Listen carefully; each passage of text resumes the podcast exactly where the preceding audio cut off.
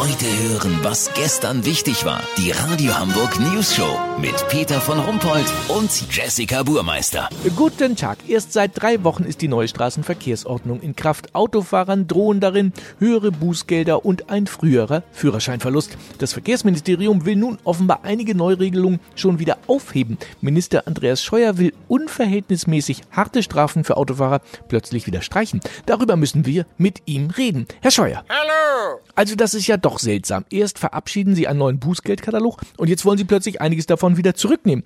Was denn zum Beispiel? Also ein Monat Fahrverbot, wenn man innerorts 21 Stundenkilometer zu schnell fährt, das halte ich jetzt im Nachgang doch für ziemlich unverhältnismäßig. Hm, wie kommen Sie plötzlich auf diesen Gedanken? Ich bin zu der Erkenntnis gelangt, dass so eine minimale Geschwindigkeitsübertretung doch auch den Besten von uns mal passieren kann. Ja, und das ist Ihnen jetzt so auf einmal eingefallen. Also wenn ich ehrlich bin, so richtig erst, als ich zu Hause den Brief von der Bußgeldstelle aufgemacht hatte.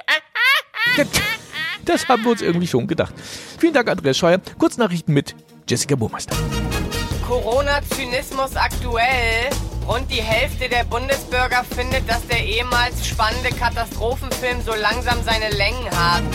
NDR, Anstalt will das Bücherjournal einsparen. Kulturschaffende sind entsetzt. Die Zuschauerin der Sendung konnte zur Absetzung noch nicht befragt werden. Sie ging bislang nicht ans Telefon. Geburtenrückgang befürchtet. Viele junge Paare wollen nach Corona auf Nachwuchs verzichten.